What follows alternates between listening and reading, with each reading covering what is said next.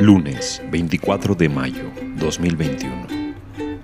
Estás escuchando el podcast de la cooperativa CUU, emitido desde la capital del Estado Grande de México.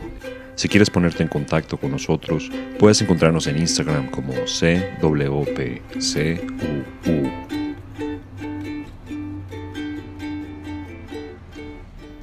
Se sigue manteniendo un alto al fuego entre Israel y Hamas mientras los mediadores egipcios intentan mantener una relativa calma que sigue al brutal asalto israelí de 11 días a la franja de Gaza, en el que murieron al menos 248 personas palestinas, incluidos 66 niños. Los habitantes de Gaza han comenzado a limpiar los escombros mientras inspeccionan las devastadoras consecuencias del bombardeo israelí. La ONU dijo que está lanzando un llamamiento de ayuda para la franja de Gaza, donde aumentaron los temores de que el COVID-19 podría aumentar aún más después de que los residentes se vieron obligados a huir de sus hogares y refugiarse juntos del bombardeo. Estados Unidos ha dicho que ayudaría a reconstruir Gaza, mientras se niega a condenar la muerte y destrucción causadas por Israel. América Latina ha registrado ahora más de un millón de muertes por COVID-19, alrededor del 30% del número de muertos en el mundo, a pesar de representar solo el 8% de la población mundial. Brasil representa alrededor del 45% de las muertes de la región. La Organización Mundial de la Salud dijo el viernes que la verdadera cifra mundial de muertes por COVID-19 es probablemente dos o tres veces mayor que los informes oficiales. Líderes internacionales acusan a Bielorrusia de terrorismo de Estado y secuestro después de que ordenó que un vuelo comercial fuera desviado a Minsk, utilizando una falsa amenaza de bomba, para poder arrestar a un periodista crítico del presidente Alexander Lukashenko. El avión de Ryanair volaba de Atenas a Lituania, donde vive el periodista Roman Protasevich, de 26 años. En Birmania, Aung San Suu Kyi compareció en persona en una audiencia judicial por primera vez desde que ella y otros funcionarios fueron depuestos en un golpe militar el primero de febrero. Ella enfrenta una variedad de cargos que la ONU considera de motivaciones políticas. El equipo legal de Sushi dice que no tiene acceso a los periódicos y solo está al tanto parcialmente de los eventos que han tenido lugar desde su arresto. En el este de la República Democrática del Congo, al menos 15 personas murieron y miles más se vieron obligadas a huir de sus hogares cuando la lava de un volcán cerca de la ciudad de Goma llegó a sus aldeas y vecindarios. Los residentes culparon al gobierno por no advertirles de la inminente erupción. Estados Unidos experimentó otro fin de semana de muertos y heridos por al menos 12 tiroteos masivos, al menos 11 personas murieron y 69 resultaron heridas por la violencia con armas de fuego en Nueva Jersey, Carolina del Sur, Georgia, Ohio y Minnesota. La organización sin fines de lucro Gun Violence Archive informó que 2021 es el segundo año consecutivo en que Estados Unidos ha visto más de 60 tiroteos masivos en el mes de mayo, con 229 tiroteos masivos registrados desde el comienzo del año. Este es el espacio publicitario de nuestro podcast. El producto de hoy es el Departamento de Herrería y Estructura de la cooperativa CUU. Personas trabajadoras del acero que proyectan, cotizan y fabrican a medida con un énfasis en la implementación vegetal de nuestros espacios. Repisas para macetas, entramados guía para enredaderas y asientos en exteriores para contemplar y disfrutar de tu jardín.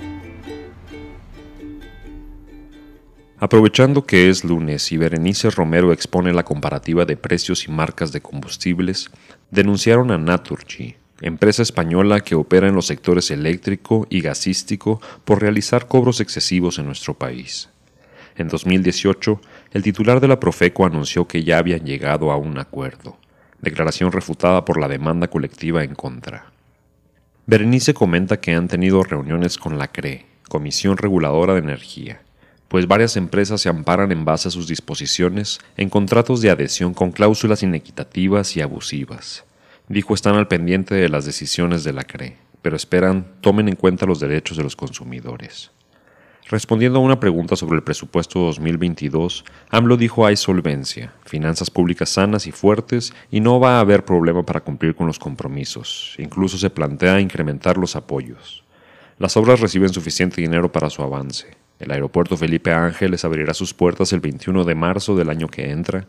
El tren Maya, el istmo de Tehuantepec, carreteras, todo está avanzando.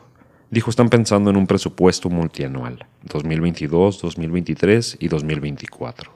Dijo no hemos tenido problemas con la recaudación. Incluso los pronósticos más conservadores estiman un crecimiento económico del 5%. La inversión extranjera fue récord en el primer trimestre de este año. Solíamos estar en el lugar 11 a nivel mundial y actualmente ocupamos el número 7. Preguntan por la adquisición de medicamentos mediante la UNOPS, Oficina de las Naciones Unidas de Servicios para Proyectos, AMLO dijo que cuando llegaron al gobierno prácticamente eran 10 empresas las que surtían de medicamentos a todo el país. Sin dar nombres, dijo que había un monopolio por parte de corporaciones ligadas a varios políticos. Se buscaron alternativas para la adquisición y el bloque de beneficiados por las políticas de antaño impuso una estrategia de sabotaje, provocando un desabasto de medicinas a nivel nacional y nutriendo una campaña mediática tomando por bandera a los niños con cáncer y la escasez de medicamentos oncológicos. AMLO dijo que ahora la mayor parte del medicamento se procura mediante esta oficina de las Naciones Unidas y pronto harán una exposición al respecto. Sobre las concesiones a ferrocarriles, informan que los legislativos contemplan reducir los tiempos de contrato de 50 años a 30 años, aminorando un poco el daño causado por Ernesto Cedillo al erario público. Denunciaron que, así como dijeron de Francisco Gil Díaz hace un par de días, Cedillo cobra una pensión del Banco de México desde hace 20 años de más de 150 mil pesos mensuales, por haber trabajado ahí tres años. AMLO dijo sin duda es un saldo del periodo neoliberal que comenzó en el sexenio de Miguel de la Madrid, cuando se comentaba que había que desincorporar los bienes de la nación los bancos, teléfonos de México, ferrocarriles, las minas, pero no fue hasta la llegada de Salinas de Gortari que se profundiza y se privatizan estos bienes. Dijo simulaban subastas, pero desde arriba sabían quiénes serían los beneficiados. Prácticas que, según AMLO, continúan las siguientes administraciones: Cedillo, Fox, Calderón y Peña. Cedillo privatizó los ferrocarriles tan íntimamente ligados a nuestra historia, eliminando los que usábamos los pasajeros y enfocándose en la carga. De forma cínica, descarada, Cedillo va y trabaja al terminar su sexenio como asesor de Kansas City, una de las dos compañías que se quedaron con nuestros trenes, y en 2005 fue beneficiada con Fox por una condonación de impuestos del equivalente a mil millones de dólares. Eso que hizo Cedillo con los trenes de la Kansas City, dijo AMLO, es muy similar a lo que hizo Calderón con la energía de Iberdrola presidentes de México que terminaron siendo empleados de empresas extranjeras beneficiadas con el saqueo de nuestro país. AMLO dijo la propuesta sobre los trenes aún se está viendo, y no partió del Ejecutivo. Sobre la devolución de impuestos, dijo le pedirá al SAT revise ese tema. Hablaron del relevo de gobernador del Banco de México. AMLO dijo van a proponer a un economista serio, y siempre van a respetar la autonomía. Sobre el actual gobernador, dice en 2015 aprobó lo de la compra de la planta de agronitrogenados y si fuera una persona seria hubiera leído antes de firmar y se hubiera dado cuenta que la compra iba en contra de los intereses del país. Hablaron sobre la caparación en el sector agropecuario de algunas corporaciones como Maseca, Minsa, Su Carne, Lala y Herdes. AMLO dijo el Estado no puede ser el único promotor del desarrollo no es capaz de proporcionarle interés de los recursos necesitados para invertir en el país. Actualmente aportan solamente una quinta parte, por lo que se requiere de la contribución privada en un 80%. Pero a diferencia de los conservadores, él cree que el Estado debe regular y no dejarle el camino libre al zorro para que asalte el gallinero. Dijo hay programas como los precios de garantía que se otorgan exclusivamente a personas con menos de 20 hectáreas y no a grandes corporaciones preguntaron si podría investigarse el magnicidio de Rubén Jaramillo, su esposa y tres de sus hijos, ocurrido el 23 de mayo de 1962, a manos de fuerzas del Estado vestidas de civiles. AMLO dijo que es una mancha del gobierno de Adolfo López Mateos, y siempre pedirán disculpas en nombre del Estado por este tipo de atrocidades. Contó AMLO que Rubén Jaramillo era un dirigente honesto, defensor de los campesinos, seguidor de los ideales de Emiliano Zapata, que además procuraba luchar de manera pacífica. Calificó como un acto de cobardía el asesinato de la familia, igual que en el 68, cuando el Estado ejercía de manera bárbara y salvaje su poder e imperaba el autoritarismo, igual que en Ayotzinapa. Sobre el tema, anunció que ha recibido parte de un expediente solicitado por la Comisión de Derechos Humanos, que le pidieron gestionara con el gobierno de Estados Unidos. Hace 15 días habló con Kamala Harris, vicepresidenta de Estados Unidos, y en cuestión de una semana recibió la primera mitad del expediente, del cual aún no puede dar detalles. Sobre el caso de regreso a clases a distancia en Campeche, después de haber sido pionero en el regreso a clases presenciales, AMLO descartó haya una tercera ola.